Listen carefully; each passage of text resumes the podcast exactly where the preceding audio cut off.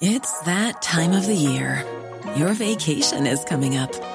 You can already hear the beach waves, feel the warm breeze, relax, and think about work. You really, really want it all to work out while you're away. Monday.com gives you and the team that peace of mind. When all work is on one platform and everyone's in sync, things just flow wherever you are. Tap the banner to go to Monday.com.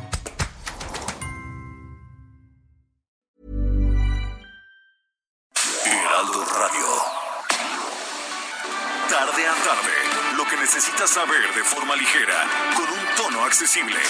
Solórzano, el referente informativo.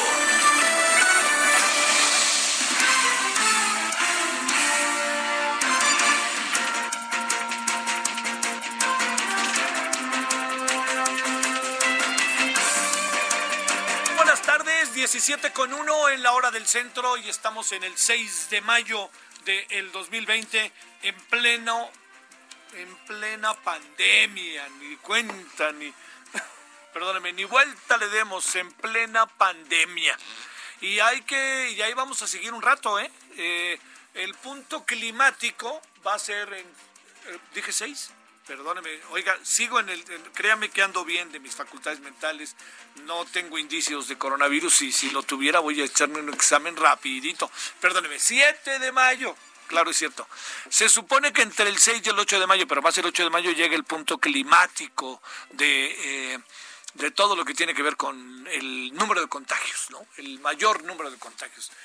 Va- eh, es así, no es así, pues bueno, lo vamos a ver. Yo creo que andamos mucho en el día con día en relación a todo lo que tiene que ver con la pandemia. Y bueno, eh, hace dos días en Heraldo Televisión, en la noche, tuvimos una, una conversación con el doctor José Narro Robles. Y este, pues lo que nos dijo al día siguiente eh, lo volvió a decir en un podcast y pues esto generó la respuesta del afamado vocero, ¿no? Y el afamado vocero ayer dijo, ya no sé si está en el PRI o en la UNAM, pero con respeto al afamado vocero, que la verdad que no lo digo como ya sabe quién, que dice, los respeto, pero se les va con todo. No, yo nomás diría, el afamado vocero, con el debido respeto, no respondió a lo de la curva. Digamos, este, dijo dos, tres cosas importantes sin duda, pero no nos dijo nada sobre la curva, de si eh, los argumentos que había planteado el doctor Narro. Y bueno, hoy pues las redes están a todo lo que dan, vamos a hablar de las redes, por cierto, están a todo lo que dan y hay algo que me parece importante en el proceso del debate. Hoy el doctor Narro le dijo, oigan, cuando quieran nos vemos y yo voy para allá y le explico y le digo por qué pienso lo que pienso. Eh, en eso estamos eh, y yo diría, es inevitable, ¿eh? pero lo peor que nos va a acabar pasando con las mediciones es que se van a convertir en política y se van, a entrar en el terreno de politiquería política. Entonces, ¿quién tiene la razón? Pues este, quien tiene más votos, quien tiene más atención por parte de los medios o quien tiene la razón. Bueno, yo pues lo único que le digo es este hay que ponerse a las vivas y esperar a ver qué es lo que sucede en relación a, todo esto, ¿no? Pero lo cierto es que eh, lo que me parece sumamente importante es entender que es eh, relevante, muy relevante atender el tema de las mediciones por una razón, porque las mediciones, en la forma en que son las mediciones, los resultados de las mediciones, es lo que lleva a la instrumentación de políticas, de políticas públicas. Entonces, si yo tengo una mala medición, mis políticas públicas van a ser erráticas. Si yo tengo una buena medición, mis políticas públicas van a ser ciertas, efectivas, asertivas, como se dice. Bueno, este es uno de los temas. Y el otro, adelanto un poco nada más. Yo creo que las redes sociales son de quienes la trabajan y de quienes se apoderan de ella. A mí me parece que, que cuando el presidente dice, que esto me parece ahí un poquito delicado, cuando el presidente dice, no las leí porque estaban en inglés, me parece que, que no es lo indicado. ¿No? Y créame, yo no ando en filias y fobias, eh, aunque tenga mis razones y mis preferencias como cualquier persona. Pero lo que sí le digo es que no, no ayuda porque pues tiene alguien que habla inglés. No, yo no creo que sea obligatorio que el presidente hable inglés. Créame, ¿eh? no, no, que tiene que hablar inglés el presidente. Pues bueno, pues sí, no, pero no lo tomo como una condición, ¿no? Este, si Fox hablaba inglés, Calderón hablaba inglés, eh, Cedillo hablaba inglés, Salinas hablaba inglés, eh, Peña Nieto hablaba más o menos inglés. También tiene que ver, tiene que ver con la juventud de las personas. Tiene que ver con la posibilidad de que se consiga ir a estudiar al extranjero, con que los papás paguen ir al extranjero o quien no pueda. Y entonces el inglés que masca, pues lo masca en los salones de clase o en el hablas o hablas, ¿no? Pero no necesariamente es una condición eh, como para ser gobernante. ¿eh? Yo ahí le confieso, claro que ayuda muchísimo. Este, Echeverría no hablaba inglés, López Portillo más menos, Díaz Ordaz más menos. Pero ahí le digo, no, no hay, de la madre sí hablaba. Todos los que fueron a estudiar al extranjero, pues claro que sí. Quien va a estudiar al extranjero va porque le pagan o porque es muy bueno y se pone muy a las vivas y consigue una beca. O eh, bueno, en los tiempos en que eh, del neoliberalismo del CONACIT, pues este, se consiguen becas, no sé ahora. Entonces, lo, dije con sarcasmo, perdón. ¿eh? Bueno, lo que le quiero decir con esto es que el presidente no va a contestar eso. No, no, no, no va. Y tampoco puede decir con tan clara, así de manera tan rotunda, que no se han incrementado los, los abusos, eh, los feminicidios, el ataque a las mujeres, siendo que la, eh, la secretaria de Gobernación, que por cierto nunca dio números, pero dio una intuición muy válida, que creo que es la misma intuición que el presidente debió haberse, debió haber asumido. ¿Sabe por qué? Porque dijo Olga Sánchez Cordero, dice, no, pues suponemos que está creciendo, ¿no?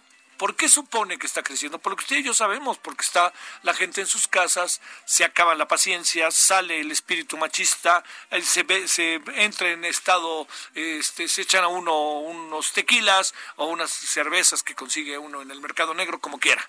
Pero bueno, la cosa está en que ese es un tema en donde la definición del tema obliga a la prudencia y en el momento en que se tengan los números, se habla de los números. Y entonces llegará el momento en donde digan, ya, ahora ya les puedo hablar con números.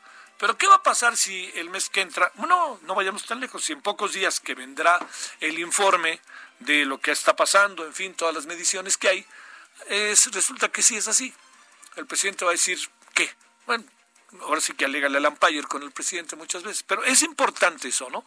Entonces, hay respuestas que deben de mantener, hay que buscar la manera más insistente de poder ser prudente en las respuestas, no ir a todas y no pensar que uno tiene la razón, un día sí, otro también y otro también. Así no funciona la vida, ¿no? Bueno, esto es, eh, hablaremos con personajes muy interesantes hoy, hablaremos con...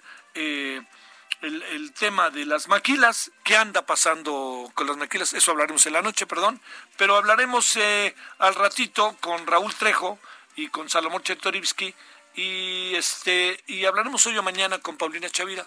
No, no, Paulina no merece un minuto, merece muchos minutos. Entonces, vamos a ver cómo, cómo nos arreglamos con los tiempos, ya que hasta las 18 horas en la hora del centro. Bueno, esos son los asuntos que andan por ahí. El tema de las mediciones anda por ahí, el tema de las redes anda por ahí. Nos quisieron dar ayer una clase de info. ¿Cómo se llama? Infopedia. Ya hasta se me olvidó. ¿Qué Perdóname. Este, pero bueno, este eh, eh, se llama, eh, no quiero fallar, bueno, y también este el, tema si es él o la COVID, que es este de los asuntos que están ahí en la mesa. Bueno, ya, ya le contaré todo esto, si le parece a usted en la próxima, en los próximos 50 minutos.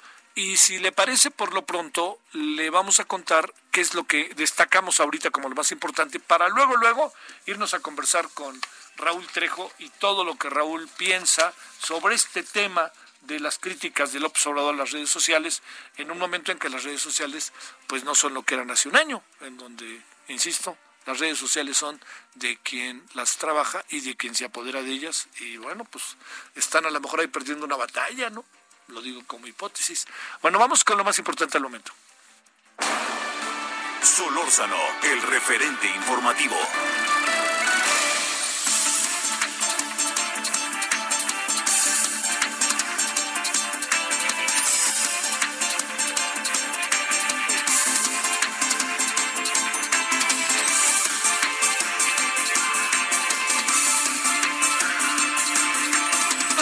Cuento a las 17 con 11 en la hora del centro por si le interesa la hora y por si le interesa el día ese jueves 7 de mayo. Perdóname ahí. Ahora sí que pues la cacheteé ahí un día. Puse un día menos al calendario y si algo queremos ahorita es que no quitemos días, ¿no? Este tampoco sumemos porque perdemos lo que vamos a vivir, pero no quitemos días. Bueno, entonces le cuento.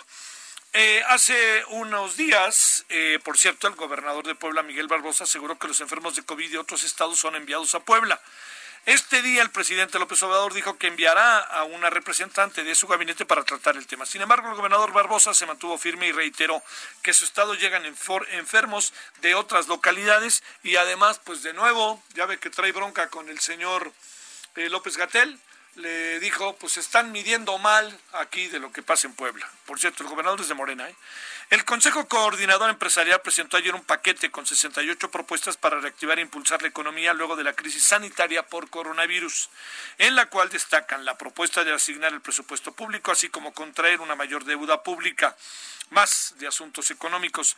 En abril la inflación descendió 1% en comparación con el mes anterior. A nivel anual se coloca en 2.15%. Es un nivel más bajo desde 2015, de acuerdo con datos del INEGI. Esto que estamos viendo eh, va a generar muchas cosas. Eh, la gasolina me contaban hoy que está de nuevo subiendo. Eh, bueno, también está subiendo el, este, barril de, de petróleo mexicano, que eso es una buena noticia, pero está muy lejos de los cuarenta y tantos dólares. Y también sigue habiendo, no nos hagamos, sigue habiendo de manera eh, muy clara una sobresaturación del mercado, ¿no? no saben ni dónde pararse los barcos con los barriles. Bueno, este es un buen dato, 2.15, pero también tomemos en cuenta que ha disminuido por mucho, por mucho la actividad económica de la sociedad y cada vez hay, no hay menos consumo de gasolina, hay menos movilización de la gente, eso juega un papel importante. Armando Cavada, presidente municipal de Ciudad Juárez, Chihuahua, dio positivo a COVID-19 a pesar de ser asintomático, estará bajo vigilancia médica y realizará sus labores desde su casa. ¿Qué fue lo que pasó con esto? Que el gobernador del estado, Javier Corral, se encuentra aislado y se someterá a pruebas de COVID-19 a partir de este sábado mañana, de pasado mañana, para descartar un posible contagio. ¿Por qué razón? Porque estuvo con el presidente municipal de Ciudad Juárez. Por cierto, se acaba de informar que el alcalde de Coyoacán, el que metió, yo creo sin duda, el mejor gol del Mundial 86, y después mi tocayo Javier Aguirre le jaló las greñas y lo dejó casi sin cabello. El señor Manuel Negrete, que es el alcalde, tiene coronavirus.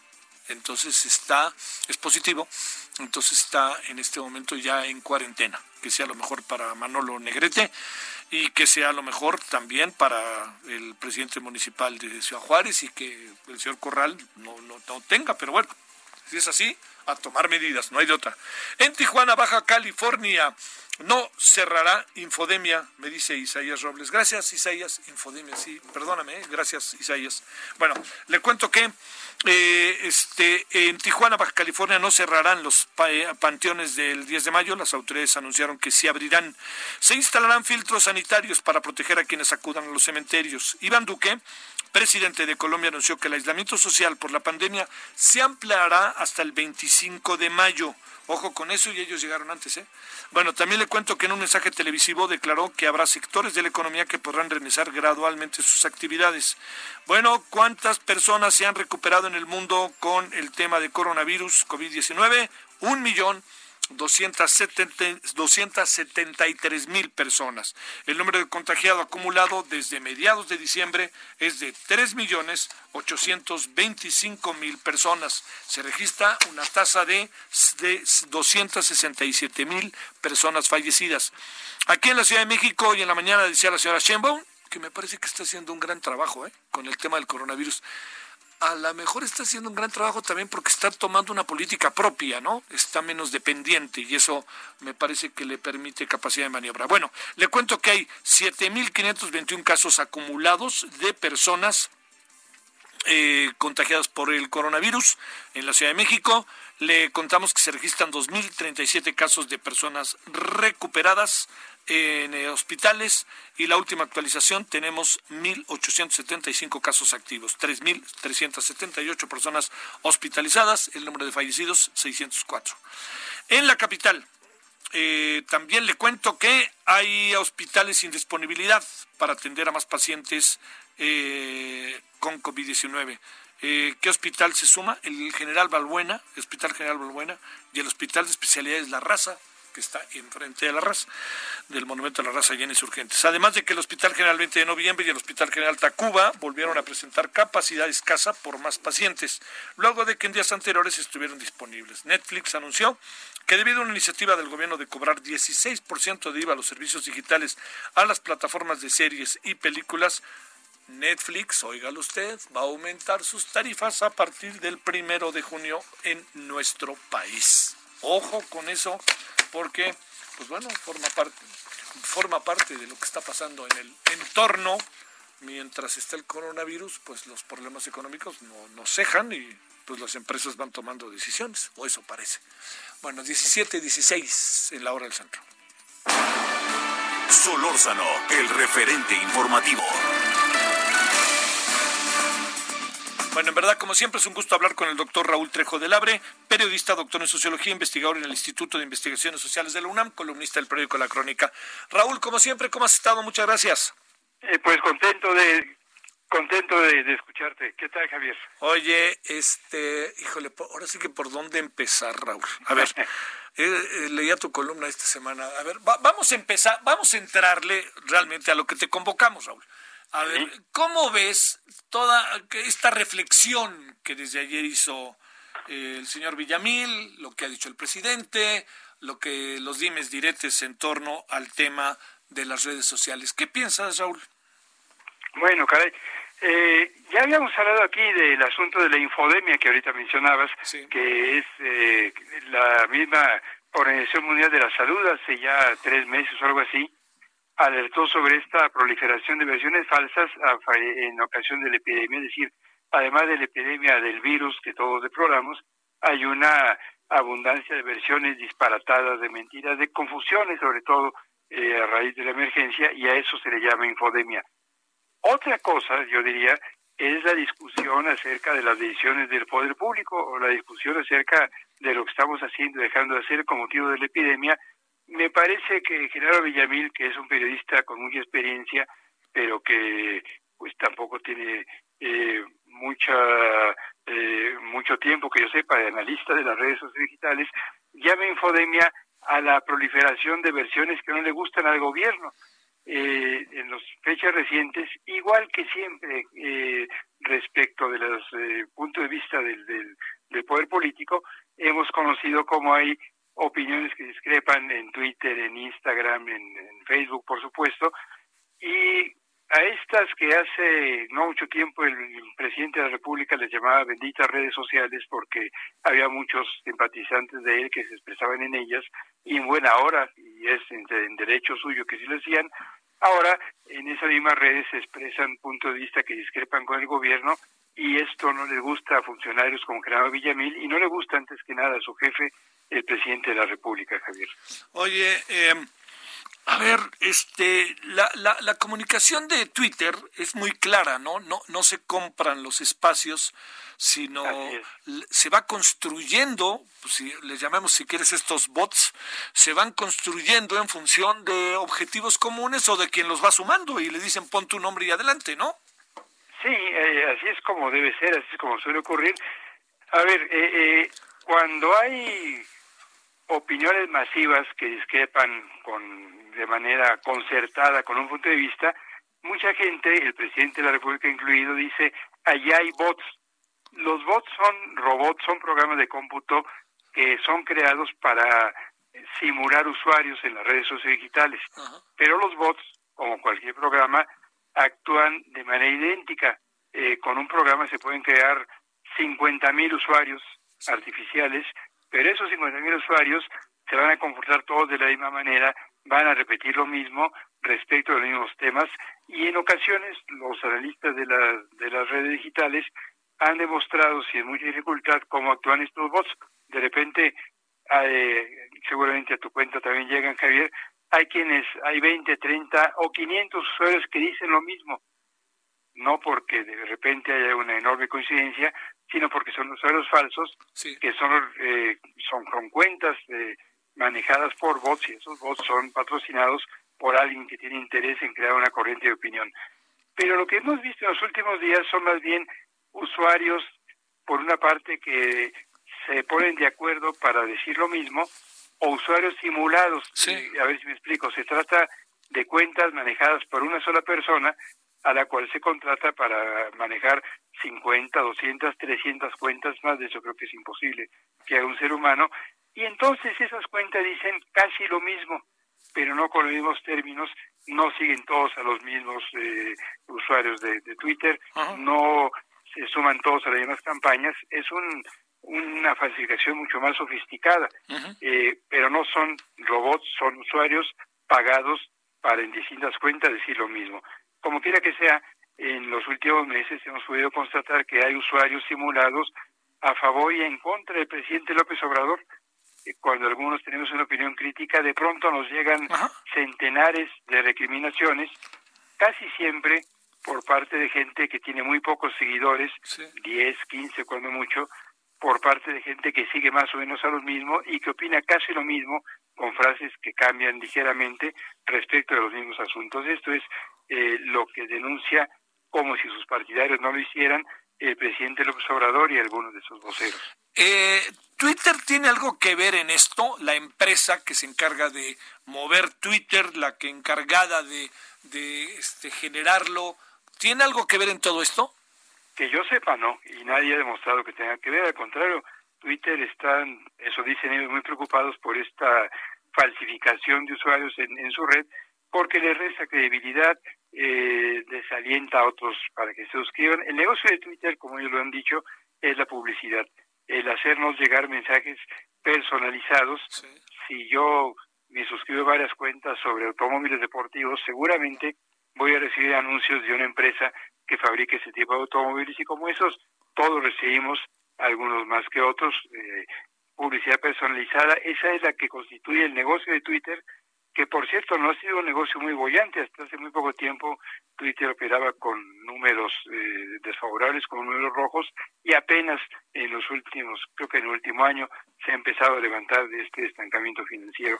Pero ese es su negocio. No, no, sin señalar, lo digo para definir eh, la siguiente cuestión, eh, Raúl. digamos, lo que estamos viendo es lo que pasó hace un año, pero de otro color, otro sentido y otro grupo que se encargaba de hacerlo? Eh, hace dos años y dos años, sí. con frecuencia de campañas en contra del gobierno del presidente Peña Nieto, que eran campañas articuladas por simpatizantes del presidente López Obrador. Yo no puedo decir si el presidente o Villamil o el jefe de comunicación, ¿cómo se llama? Eh, Jesús Rodríguez, me parece, organizan esas campañas. Yo no sé si hay dinero público atrás de ellas. Lo que sí puedo asegurar con toda certeza es que hay simpatizantes muy notorios del presidente de la República que a su vez tienen centenares o miles de seguidores fieles, que son los que organizan campañas concertadas y de repente un día, a la misma hora, aparecen con consignas muy similares para defender o apuntalar para defender al presidente o para impugnar a quienes cuestionan al presidente. Eso es absolutamente concertado y se puede comprobar. Bueno, oye, eh, ¿qué? ahora sí que las redes son de quien las trabaja y de quienes se apoderan de ellas, ¿no? Y sí, y la verdad es que las redes son de la gente y la gente tiene opiniones muy diversas. Hay quienes quieren influir en las redes con estos usuarios simulados, pero la verdad es que es una influencia muy muy insuficiente, muy muy eh, muy endeble, lo que quiero decir. Eh, yo lo he comparado con aquella vieja práctica de la política mexicana que inducía la asistencia de acarreados a los mítines. Sí. ¿De qué le servía al PRI tener centenares de carreras en un mitin, pues para que salieran en la foto, para, para pero todo el mundo sabía que era gente que iba por la fuerza o que iba por una remuneración económica. Lo mismo pasa con los usuarios simulados o con los bots en otros casos en las redes digitales. Es clarísimo que son que, que no expresan el sentimiento de las personas y la gente, los ciudadanos comunes, no modifican su punto de vista por el hecho de que haya muchos aplausos o muchas recriminaciones a, a un personaje público. Por lo demás, ¿quién mira las cuentas de usuarios simulados, pues solamente aquellos a quienes estos usuarios etiquetan. Si yo eh, vitupero, que no lo haría, a Villamil, por ejemplo, posiblemente me llegarían dos mil eh, reclamos de usuarios de este tipo, a los que nada más yo veo, porque tienen tan pocos seguidores que nadie más se entera. Ese es el efecto, es, eso es incómodo. Eh, bueno, hace unos cuantos días una periodista del periódico Reforma eh, dijo lo que le dijo al, señor Gatel, eh, López Gatel en su conferencia de prensa, le hizo una pregunta incómoda y a la pobre reportera le llovieron millares de reclamos de este tipo. Yo no vi esos reclamos, vi unos cuantos. Ella sí, lo que hizo fue cerrar su cuenta o volverla privada al menos durante un tiempo, es lo que suele hacer mucha gente incomodada por este tipo de andanadas digitales. Oye, este Raúl, a ver, para cerrar, eh, digamos, bueno, nosotros que hemos, este, digamos, lo, digo como un asunto de edad y por lo que estudiamos, y más tú que eres un académico, eh, las noticias falsas siempre han existido, ¿no? Así es, todo el tiempo, desde los inicios de la humanidad, eh, pues desde que Eva le dijo mentiras al otro señor para que se comiera manzana, vaya, versiones distorsionadas toda la vida han existido la gran diferencia hoy es que hay eh, redes sociodigitales que en algunos casos, en casos muy específicos, son los únicos espacios donde se, donde se informan algunas personas.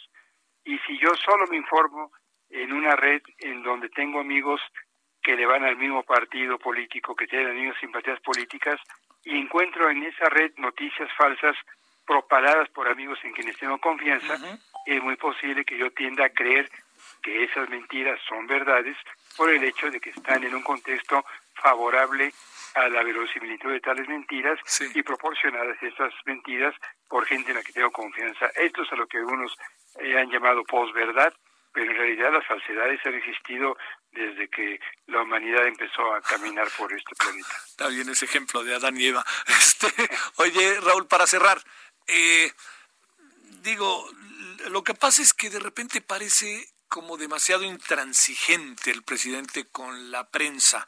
Eh, ¿qué, ¿Qué piensas de esto? digamos, ¿habría razón para ello? No lo digo un poco como tratando de justificar su actitud, pero ¿habría razón? La prensa está muy grosera como nunca antes en la historia. ¿Ves algo que no habías visto en mucho tiempo? Veo una prensa muy crítica respecto al gobierno, una prensa más crítica con observador de lo que lo fue con presidentes anteriores, pero no solo porque hay amplia libertad, como el presidente se empeña en decir, sino porque la verdad es que hay un gobierno que tiene actitudes mucho más cuestionables.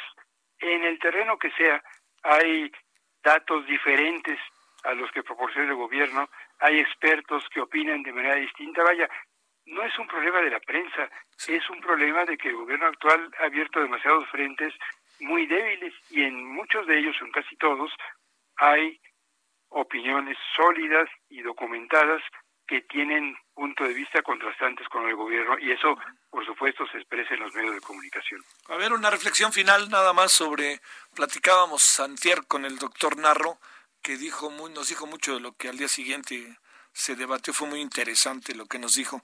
Este asunto, doctor Narro López Gatel, eh, ¿escalará, no escalará? ¿Qué piensas, Raúl?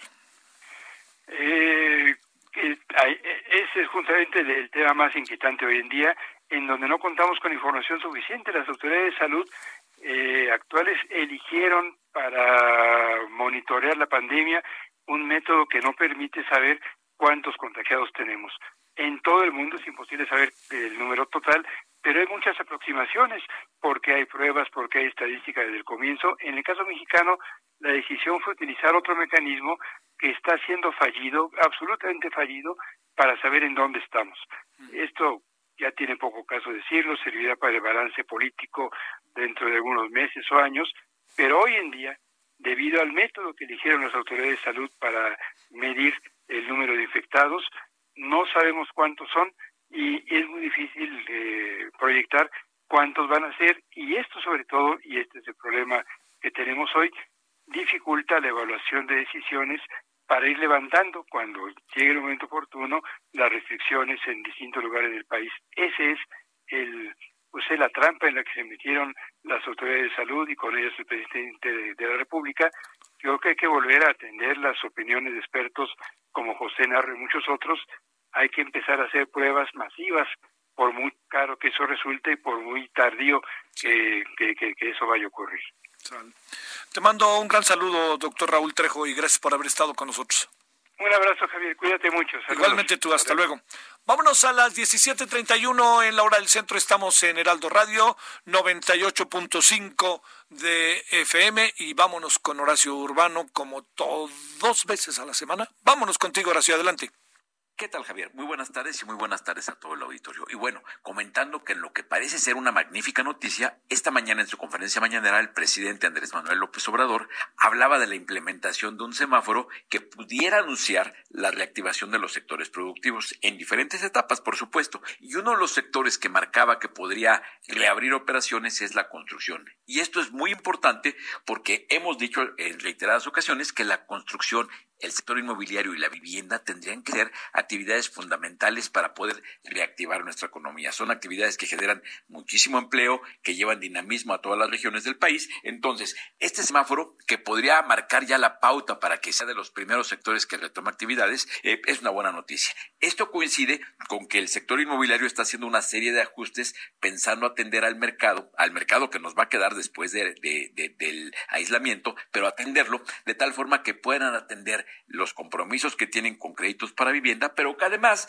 puedan seguir comprando una vivienda. Eso es importante porque la gente necesita un lugar para vivir y además estamos hablando de un sector cuya actividad es importante en términos de actividad productiva. Entonces, ¿qué está pasando? Hoy en la mañana también uno de los bancos que operan en el país, de los bancos privados que operan en el país, anunció el primer esquema con esa modalidad que, que hemos visto en otras ocasiones de compra ahora y empieza a pagar dentro de X número de meses. Y el esquema es para que firme hoy su crédito hipotecario y empiece a pagar la primera mensualidad después de tres meses. Eso es magnífico en un momento en que muchas de las personas que siguen necesitando una vivienda y siguen incluso teniendo la posibilidad de pagarla, lo que sí es posible que también tengan es incertidumbre, inquietud, temor, seguramente no pueden salir de sus casas, entonces les da bastante más incertidumbre el, formalizar la operación de una compra o una vivienda y la contratación de un crédito hipotecario. Entonces, este primer esquema que vemos de la banca privada enfocada que compra ahora y empieza a pagar su primer mensualidad dentro de tres meses es una muy buena noticia porque seguramente más bancos se van a sumar. Y además, organismos públicos como el Infonavit ya están considerando medidas similares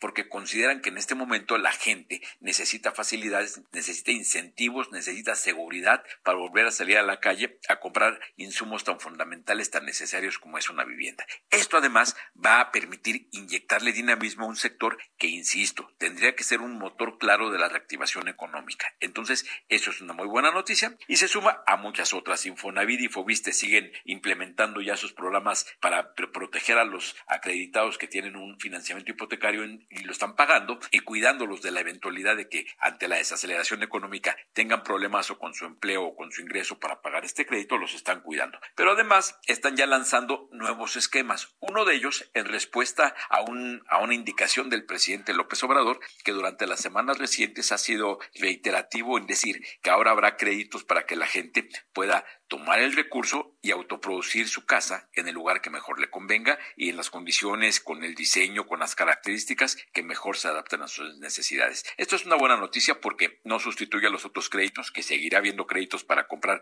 vivienda nueva usada, pero siempre hay un segmento de la población que necesita eh, autoproducir su casa. Este crédito, además, tiene la enorme ventaja de que no le da el dinero a la gente y las deja libres para ver cómo les queda la casa, sino les da el acompañamiento técnico que permite garantizar que esa vivienda que van a autoproducir tenga las características adecuadas de, de resistencia estructural, tenga de habitabilidad, tenga un diseño adecuado. Y bueno, esta autoproducción asistida es muy importante y con estos productos que están implementando Infonavit y Fobiste, le están dando salida, respuesta a una inquietud del presidente, que en efecto ahora veremos que en este momento de, de, crisis se están creando condiciones para que cada vez más gente pueda seguir adelante con su intención de comprar una casa y que al mismo tiempo esa intención de compra de vivienda se convierta en parte de un círculo virtuoso en que se inyecte dinamismo a la economía y esa economía nos llegue a todos de vuelta, insisto, generando un círculo virtuoso que tanta falta hace para reactivar todos los sectores productivos. Esperemos que esto funcione. Por lo pronto, varias buenas noticias hoy. El semáforo que ya anuncia la, la posible reactivación de la construcción, créditos de compra ahora y, empieza a pagar dentro de tres meses, y la formalización de los esquemas de autoproducción de vivienda que ya había anunciado el presidente López Obrador. Y bueno, Javier, hasta aquí mi reporte. Un abrazo para ti y para todo el auditorio. El referente informativo regresa luego de una pausa. Escucha la H. Heraldo Radio.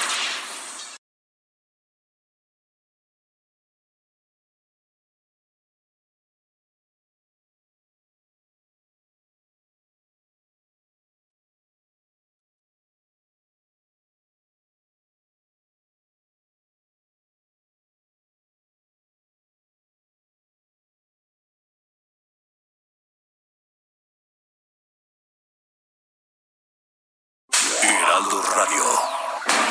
Estamos de regreso con el referente informativo.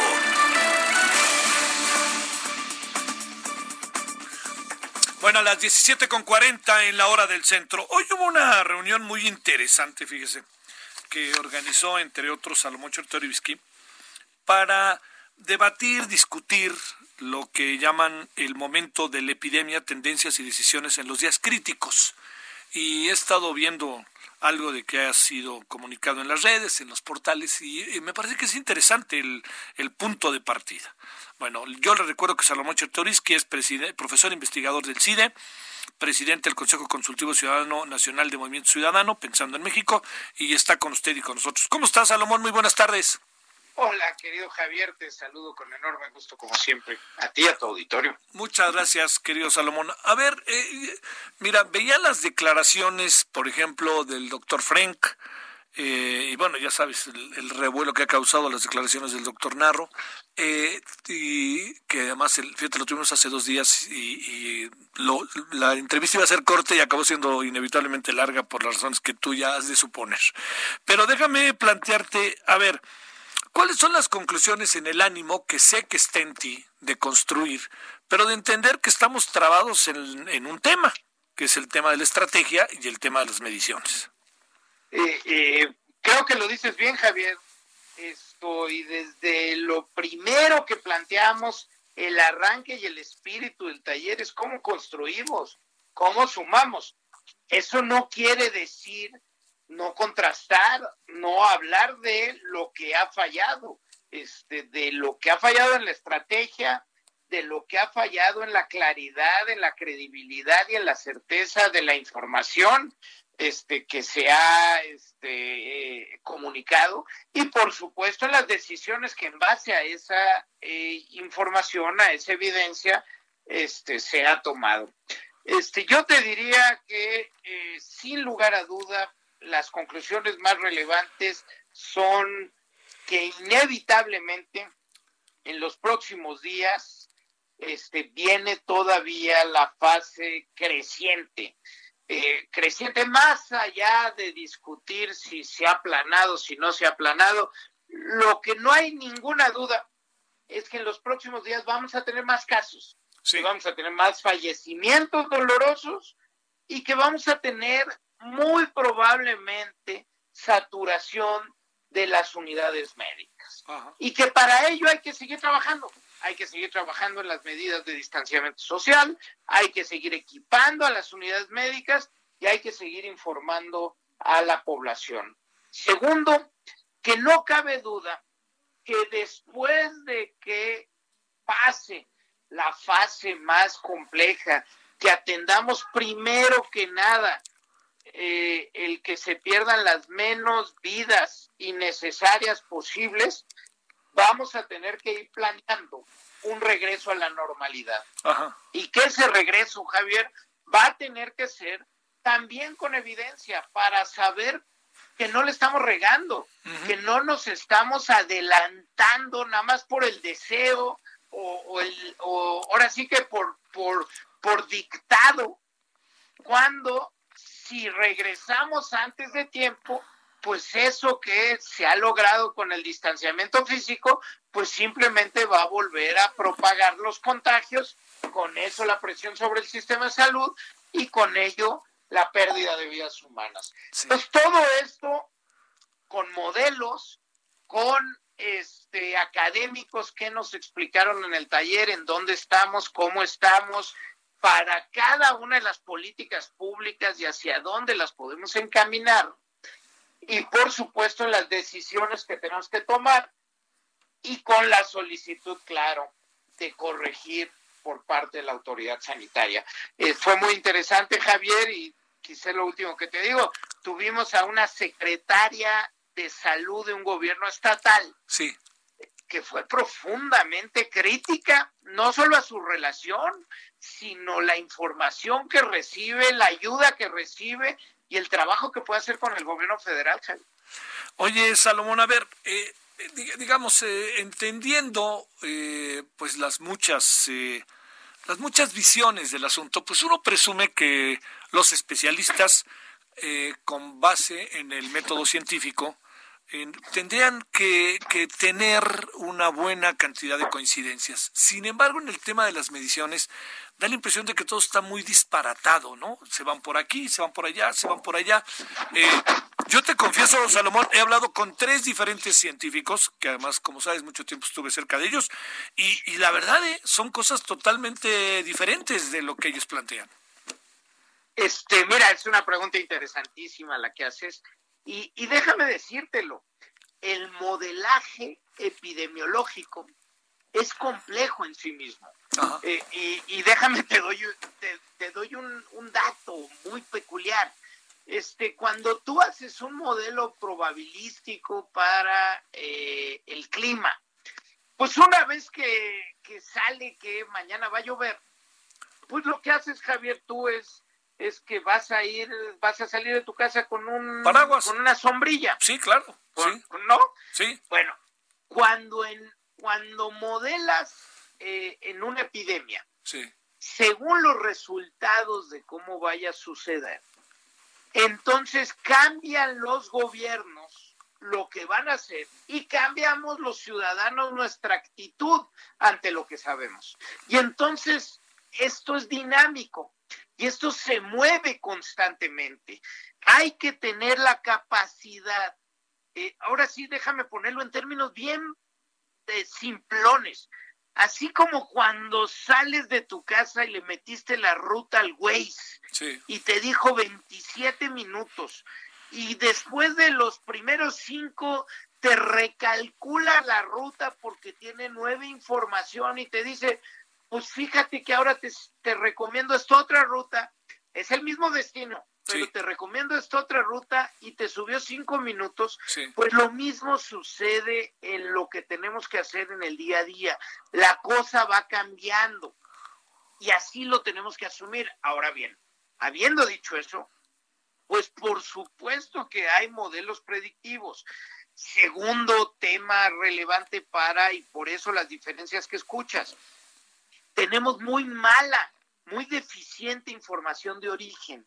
México optó por hacer muy pocas pruebas, demasiado poco este, probamos y entonces la base que tenemos para hacer los modelos también es muy deficiente. Entonces, segunda variable que nos complica hacer este, las predicciones. Tercera, no tenemos con la información que hoy tenemos la capacidad de hacer, por ejemplo, representatividad estatal o regional.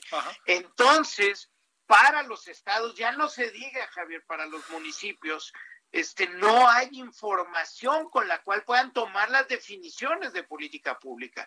Entonces, más allá del modelo, más allá de cuándo es el pico, cuando se, se, proyecta la posibilidad de regresar a la normalidad, lo que tenemos hoy para la definición de política pública, de lo que aún tenemos que hacer para salvar vidas, es muy deficiente, Javier. Sí, sí, sí, qué fuerte está esto. ¿Sabes por qué?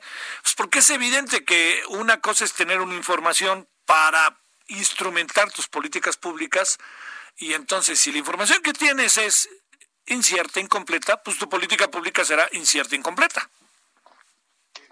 Sí, este, a ver, este, a ver, si no tienes las bases para tomar decisiones, entonces mucho lo dejas al azar. Que de por sí, Javier, y, y, en epidemias, en este tipo de cosas hay mucho en donde la suerte y el azar juega. Es decir, oye, si la mujer que llegó contagiada a Corea de Wuhan, este, se fue a su casa a guardar o se fue a una boda, pues ya te cambió este, cómo va en esa comunidad a generarse los contagios. Este, hay mucho de, variables que generan incertidumbres, pero si además de eso que ya es con natural de la problemática que tenemos, le agregas fallas en los métodos para recopilar, recabar información y con ello poder tener eh, evidencia para la toma de decisiones, pues tenemos un problema grande y es, es, es en gran parte lo que estamos viviendo hoy en México. Oye, eh, a ver, aquí hay un asunto también que es este importante. Eh, tenemos, a ver, ¿cómo, cómo ponerlo? ¿Hay diálogo, no hay diálogo? ¿Estamos en el voy derecho y no me quito? ¿En qué andamos? Eh, eh, pues yo creo que lo que ha habido es este pues, pues por lo menos con nosotros no han dialogado, ¿no? Es, decir, hoy estuvimos en este taller eh, tres exsecretarios de, de salud, Javier, y como lo decías al principio, pues con la mejor intención desde el principio de si hay algo que aportar, poner un granito de arena, pues, pues de ponerlo. Y no, no, no, este, no solo no ha sido escuchado, digo, hoy estuvo con nosotros, por ejemplo, el doctor Narro, este, que pues el día de ayer pone un tuit con información procedente del propio gobierno federal. Simplemente hace un comentario sobre la información que el gobierno federal emite y la respuesta no es una discusión sobre la información y lo que él este, eh, aduce de esa información, sino la discusión es sobre su persona y sobre otras cosas. Es decir, sí hay una, una casi intolerancia, Javier, por el diálogo y por la discusión constructiva. Este, por la pluralidad, por el que opina diferente, por el que cree que las cosas podrían ser diferentes al final todos queremos lo mismo, caray. Este, nos estamos jugando vidas, nos estamos jugando el futuro de la economía, no de, del 2020, de la siguiente generación. Tendríamos que tener esa capacidad de diálogo en pluralidad en una democracia, vaya, y no, no lo tenemos. Fíjate que lo que me llamó la atención eh, de ayer de el eh, afamado vocero es que eh, entendiendo que, bueno, está en no lo digo peyorativamente, pero en un circo como de 20 pistas, Ayer planteé algo que me, que me llamó la atención, ¿no? o sea, le dice al doctor Narro, ya no sé si está en el PRI o en, el, en la UNAM, en fin, cómo dejaron los hospitales, pero lo que me, no sé si lo comparte, a lo mejor yo no me di cuenta, pero lo que me llamó la atención es que no contesta el tema del planteamiento que hace el doctor Narro y el famoso achatamiento, ¿no? Pues absolutamente, pero no, no contesta él este, eh, vocero de la autoridad sanitaria, pero tampoco tenemos secretario que esté hablando, Javier. Este, vaya, eh, los directores de los institutos de seguridad social, que son los que van a tener al final de cuentas que estar atendiendo a la población, pues también están en otras cosas, Javier. Este, sí tenemos realmente un, un asunto de, de gobernanza de la autoridad y gobernanza de la administración de la crisis, que, que, la deberíamos de cuestionar. Este, eh, eh, vaya, este, me decía, ay, qué buenos resortes para contestarle al doctor Narro. Pues, oye, el doctor Narro, ex secretario de salud, ex, ex, rector de la máxima casa de estudios, un hombre que dedicó su vida a los servicios de salud de este país. Lo trabajó, en serio, Javier, eh, el, el, el doctor Narro trabajó desde él fue jefe de los servicios de salud del, del, antiguo Distrito Federal, fue subsecretario, estuvo en regulación, estuvo en atención, este, conoce a fondo y lo conocen a fondo. Si alguien como él hace un cuestionamiento y la respuesta es personalizada y agresiva, pues me parece que, que, la piel está muy delgada, Javier, y, pues y entonces, pues sí, el diálogo, el diálogo no existe. Te mando un saludo, Salomón Chertoriski. Muchas gracias que estuviste aquí esta tarde con nosotros. Con enorme gusto, estimado Javier. Te mando un abrazo a ti también. Hasta luego. Gracias, gracias, eh, Salomón. Bueno, vámonos a. Nos vamos con Mayeli. Vámonos. Mayeli Mariscal, vámonos contigo hasta Guadalajara, Jalisco. Cuéntanos qué pasa por allá. Hola, ¿qué tal? Muy buenas tardes. Buenas tardes a toda la auditoría. Pues así es, más de 83 trabajadores del sector salud aquí en la entidad han recibido ya asesoría para interponer denuncias en caso de que sean sujetos de agresiones por parte de ciudadanos, sobre todo en la vía pública, en las inmediaciones de sus centros de trabajo o incluso en las inmediaciones de sus viviendas. Hasta ahora la Fiscalía del Estado ha abierto 29 carpetas eh, iniciadas ya formalmente se han judicializado 13 carpetas, hay ocho personas que ya han sido vinculadas a diferentes términos y tres audiencias que se estarán desahogando durante los próximos días. El fiscal Gerardo Octavio Solís Gómez, el fiscal general en la entidad, explicó que ya hay dos personas a disposición del Ministerio Público precisamente por agresiones a personal de, salud además de que se han realizado diversos eh, pues charlas en los mismos centros en estos hospitales eh, para poder informarles cómo es que pueden interponer denuncias, lamentablemente en caso de que pues sean víctimas de alguna agresión. Esa es la información desde Jalisco. Muchas gracias, Mayeli. Buenas tardes. Hasta luego, buenas tardes. Oiga, ya nos vamos eh, hoy en Heraldo Televisión a las 21 horas en hora del centro, que estamos en el canal 10 de Televisión Abierta, 151 DC y 161 de Sky. Eh, nos vamos a meter en el mundo de las maquiladoras en medio del coronavirus. ¿Qué anda pasando? Y qué anda pasando sobre todo también allá en el norte, particularmente en Tijuana, Mexicali, Ciudad Juárez. Vamos a hablar con, con personas que están ahí, a ver cómo la ven, cómo la ven quienes investigan y cómo la ven los, los funcionarios, los principales dirigentes del tema del coronavirus. Bueno, ya nos vamos, pásela bien. Eh, nos vemos eh, entonces a las 21 horas en hora del centro. Gracias. Tenga buena tarde aquí donde vivimos, que es la Ciudad de México, anda lloviendo. Y bueno, estemos juntos, pero distantes. Pásela bien, adiós. Hasta aquí, Solórzano, el referente informativo. Heraldo Radio, la HCL se comparte, se ve y ahora también se escucha.